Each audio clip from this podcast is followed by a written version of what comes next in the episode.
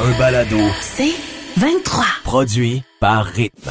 Jamais trop tôt, le réveil du Grand Montréal. Avec Patrice Bélanger, Marie-Christine Prou et Marie-Ève Morancy. Rythme 1057.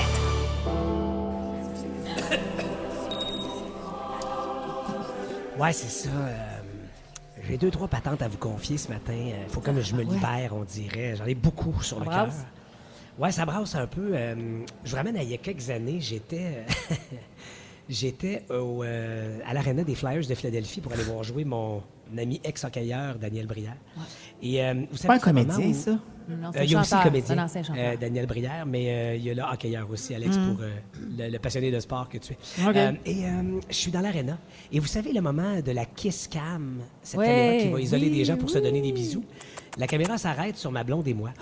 Alors, euh, je décide de commencer à embrasser ma blonde, puis je me dis, Hey, on était à Philadelphie, il y a personne qui nous connaît, on se gâte, et j'embrasse ma blonde goulûment, mais un peu exagérément. Mais ce qui fait qu'on devient un peu les. Tu sais, ils passent d'un couple à l'autre et on devient un peu les favoris de la foule. Ce qui fait que quand ils reviennent à nous, le monde hurle et là, ils capotent. Puis et quand ils voient un autre couple qui sont un peu plus discrets, ou, et puis ils reviennent à nous. Et là, à la troisième séquence, quand ils reviennent sur nous, je mets notre casquette devant nous comme pour cacher le moment, comme pour faire Hey, c'est privé, ça nous appartient. Et les applaudissements passent à des huées, mais tellement Je nourries. comprends. 20 000 personnes qui passent de ra à bouh. Alors, je me suis fait huer par 20 000 Mais avec personnes. raison, tant Et qu'à plus. embrasser French à bout portant. Je l'avais cherché. À bout portant. C'est un très bon euh, qualificatif de hockey, Marie-Christine. Ben, bien écoute, joué. Je, je m'adapte à la situation dans laquelle Mais- tu te trouves. Ce qu'il faut retenir, Tiré au ce French à bout portant. qu'il faut retenir, c'est que c'est ça qui arrive quand on veut absolument exposer notre bonheur aux autres. Tu as tout à fait raison. J'ai aussi euh, un autre aveu que j'ai à vous faire. J'ai démasqué, et là, désolé pour celles et ceux qui croient en la magie, mais j'ai démasqué rien de moins que David Copperfield. Ben, voyons, donc. toi. J'assiste à son spectacle, je suis en secondaire 4. Là, et, tu euh, French avec ta blonde. et là, non, j'ai pas de blonde. Je te confirme que j'ai pas de blonde à l'époque. J'étais au spectacle de David Copper fucking T'avais pas. Frenché encore. J'avais pas encore Frenché beaucoup. beaucoup. Donc, il y avait toi puis plein de gens de 72 ans en montant? Exactement. Et donc, j'assiste à son spectacle. Et il y a ce moment où, dans la foule, il lance un genre de, de brique en mousse pour choisir, supposément au hasard, des gens qui vont aller sur scène témoigner du numéro où il vole dans un bloc de plexi où est-ce qu'il n'y a pas de corde, pas de fil, pas de trucage. Et il surnomme le monsieur Bambi. Il fait une joke sur le fait qu'il est un peu euh, bedonnant, puis qu'il il est- il est pas aussi léger que Bambi. Bref. Et là, mes parents tardent à venir me chercher, puis ils faisaient deux spectacles, l'un après l'autre, cette soirée-là. Donc, moi, j'ai vu le premier. Et euh, j'attends, je flanne dans le foyer de la salle de spectacle du Centre national des arts, jusqu'à ce qu'au kiosque de T-shirts, qui s'en vient vendre les T-shirts pour le deuxième show? Ben non. Pas lui. Bambi. Ben voyons Ah. donc. Alors, moi, je. Hello, la subtilité. Hey, te dire à quel point Ben c'est raté. Fait que je m'en vais au kiosque, puis moi, un peu fier, je fais Hey, Bambi. Bambi! Et là, lui, il me regarde, puis il est tellement pas content parce que là, tout vient d'être dévoilé au grand jour, tu comprends? fait que là, il dit, et là, écoutez bien ça, il me dit How do you know this?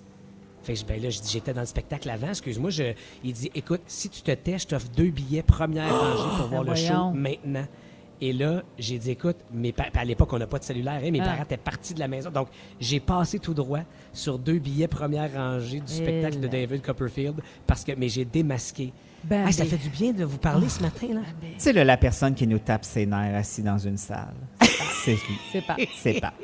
Il French à bout portant. Il est trop... tout ah, c'est moi, parfait. Hey, mais savez-vous quoi? J'ai- On dirait que j'ai d'autres choses à vous raconter. Je peux-tu retourner dans le Mais voyons, confessionnal Pat, ça après? te va la COVID? Ça, Moi, je pense que ça, ça va te faire du bien. Ouais, vas-y. Non, ça va me faire du bien. puis Ça, ça concerne notre média qui est la radio. J'ai déjà humilié quelqu'un en pleine radio, bien malgré moi. Ah ouais. Un auditeur qui participait à un concours. Je vous le raconte. Euh, Alain part la toune des bébés. On dirait que ça me Parce surprend pas plus, ça non plus. On retourne en non plus. Rien qui me surprend dans tes 1989. confessions. Ouais, exactement. Bon, on va briser le numéro de quelqu'un en Ah ouais. attendant. Ben oui, me revoilà. Mais oui, Pat, c'est resté là. Ben, c'est parce que ça me fait du bien de me libérer de tout ça ce matin. Vas-y, on est Dernière, là euh, pour toi. dernière anecdote. Merci d'être des oreilles attentives, Alex et marie On va pas tant que ça. Moi, j'écoute pas vraiment. Non, non, moi, je t'écoute, Pat. Je suis toute là. Je suis Vous toute êtes là. des confidents hors pair. Euh, écoutez, pour vrai, euh, dans une ancienne vie de radio, j'œuvrais à un autre poste, bien sûr. Et un matin, on fait un concours où euh, quelqu'un nous appelle pour gagner un prix.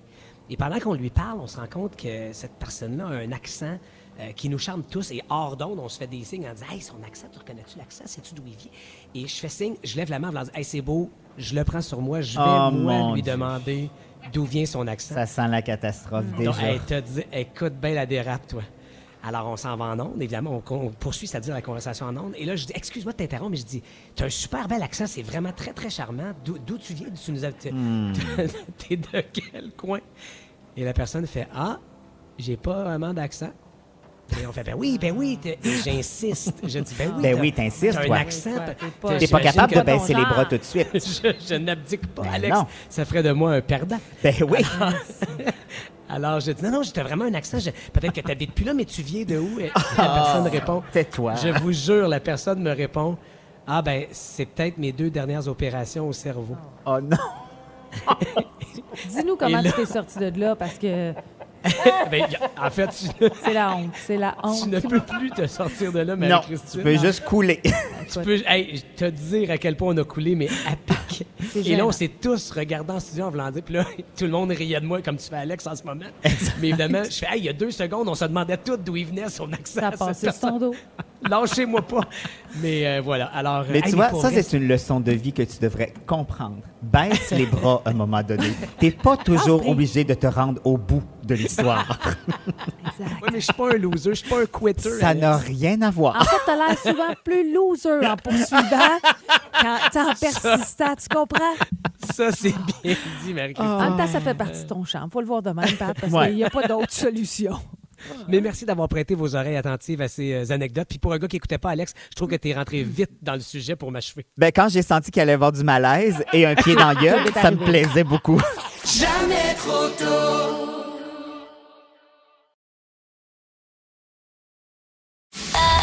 Un balado. C'est 23. Alex, ramène-nous, s'il te plaît, dans tes années de gérant de boutique de vêtements. Exactement. Donc, euh, pour le rappeler aux gens qui, euh, qui arriveraient, là, à ce moment, en, en queue de poisson sur notre émission. Ben oui. Alors, je travaillais pour les magasins Le Château à Place Laurier à Québec. Grosse Combien de temps t'as travaillé là-dedans? 142 années. Non, à peu près, euh, l'équivalent à peu près, c'est presque 5 ans quand, Quand même, quand même. Exact. Commencer au bas de l'échelle puis monter. Bref. Alors, euh, on, euh, on est en 95 à peu près, 96. Et puis, le spandex vient de faire son arrivée en force, comprends-tu? Il y en a partout. Hmm. Partout. C'est juste s'il n'y en a pas d'un cravate puis d'un soulier, tu comprends? Ouais. Alors, Ah, ouais. euh, puis nous, pour l'été, on a ces belles petites robes cocktail, Ah, yeah. euh, mi-cuisse à peu près, bretelles spaghetti, avec un petit décolleté. Et puis souvent, on avait le modèle avec spandex, un 10 de spandex. Ouais. Puis on avait le modèle sans spandex. OK. Alors, moi, je, quand j'étais assistant gérant, j'étais plus tant que ça sur le plancher. Je gérais le reste, mais une fois de temps en temps, quand c'était le Tu y je me mêlais euh, à tout le monde. Alors, euh, samedi après-midi, euh, la boutique est bondée. Jeune fille qui essaye des petites robes cocktail. Mhm. Alors, il y a ce petit modèle noir qui fait bien à tout le monde. Naturellement, on l'offre tout le temps. Et je lui offre de l'essayer à ordinaire et version spandex. OK, pour voir la différence. Alors, elle sort de la cabine et puis ça y va bien, comprends-tu? Beau petit body là-dedans.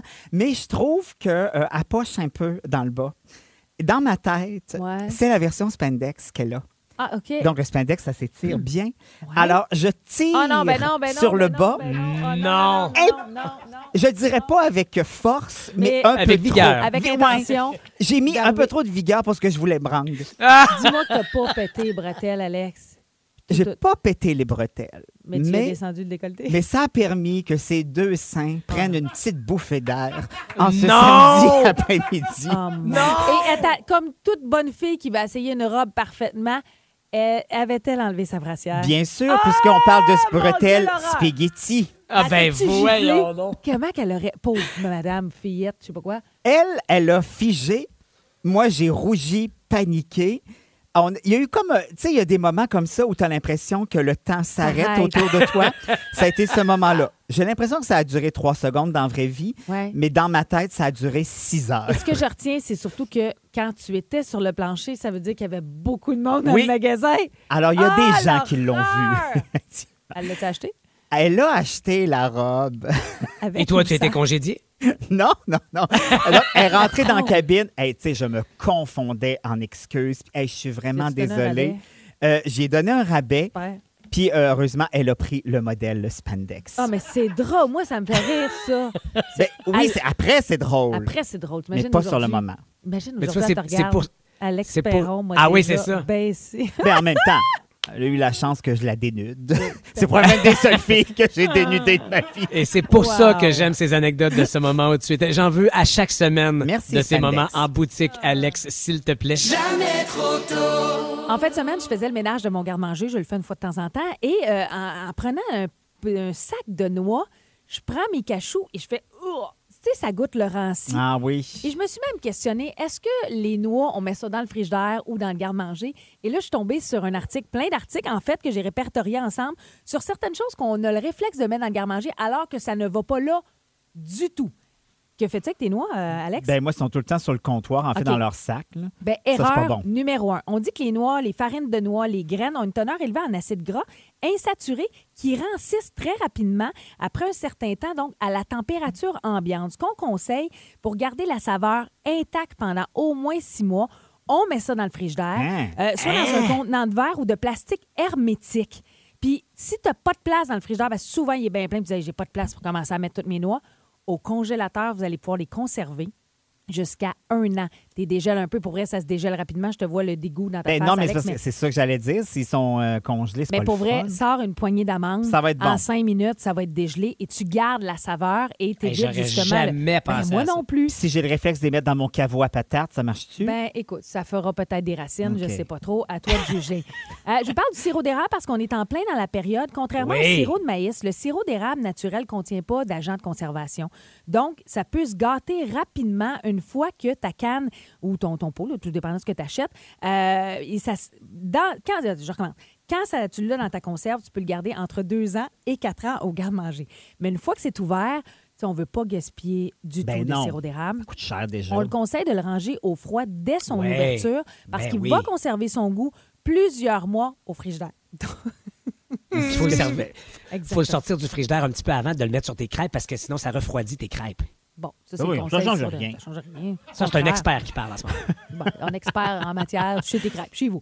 Euh, maintenant, les farines. Les farines, moi, je mets toujours ça dans le, dans le garde-manger. Ben, moi aussi. Farine blanche, pas de trouble, tu peux conserver jusqu'à deux ans au garde-manger. Cela dit, si tu as une farine de blé entier qui contient le son puis le germe de blé, euh, c'est riche en nutriments et en huile, puis on dit que ça le rend plus attirant pour les parasites. Donc, ce serait très mauvais de garder tes farines, toutes tes farines, fi- finalement, je les appelle les farines spécialisées, autres que ta farine blanche, on le conseille fortement de le mettre au réfrigérateur ou au congélateur. Ben ça se conserve Ben super donc. bien. Ça va durer, donc la ça va protéger même les parasites. Mais quand tu dis parasite, c'est mettons une voisine qui vient t'en emprunter?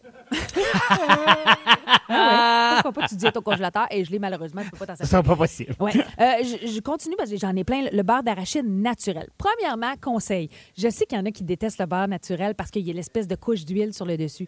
Quand tu l'achètes, tourne-le de bord, mets ça au frigidaire. Ça va se mélanger naturellement après un 24-48 heures. Et dès Hein? qu'il est ouvert, pour prévenir le rancissement, la température rend à la fois le beurre de noix moins coulant et tu n'as pas le fameux goût si tu le gardes au Ouais, garde-manger. mais il est dur. Il est pas dur. Au contraire, s'il est bien, mais s'il est C'est ça bien... mon problème. Alex, je mets le, le beurre naturel, le beurre de pinot naturel depuis des années au frigidaire. Si tu le mélanges bien, fais le truc que je t'ai dit.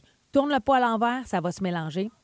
C'est comme se Alex, mélanger. essayer, quand tu- c'est comme quand tu mets ta Corona, tu mets le, la lime dedans, tu mets ton pouce puis tu la viré à l'envers pour que le- la lime Ah! monte en haut. là. C'est pareil, pareil, pareil. C'est juste que la Corona, ça dure moins longtemps. Ah ça oui. se vide plus rapidement. Ça n'a pas le temps de rancir. Non, Exactement. pas tant. Et je vais terminer avec la sauce soya. Qu'est-ce que vous faites avec votre sauce soya? Frigo. Frigo. ben, Garde-manger. OK. Puis regardez dans les restos, qu'est-ce qu'on fait souvent? C'est bien sur une table, tout dépendant des restaurants.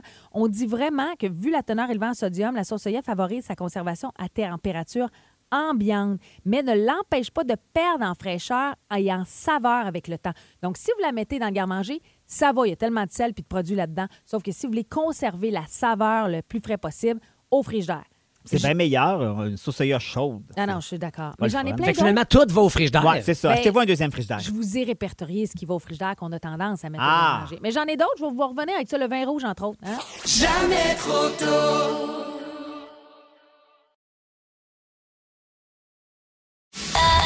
Un balado. C'est 23.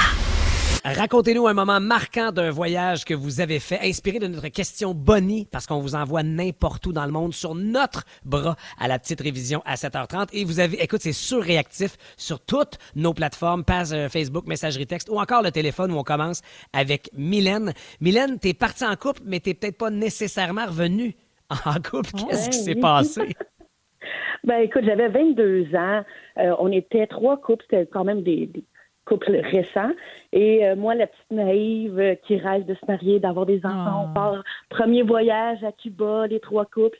Et euh, première soirée, on s'en va, on s'en va au petit bar. Puis il me dit, oh, je suis fatiguée, je vais aller me coucher. Puis j'ai j'ai 22 ans. Fait que je dis, ok, je m'en viens te rejoindre dans pas long.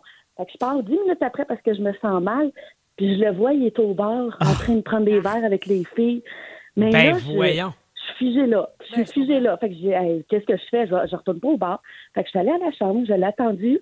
Il est rentré à 2 heures du matin.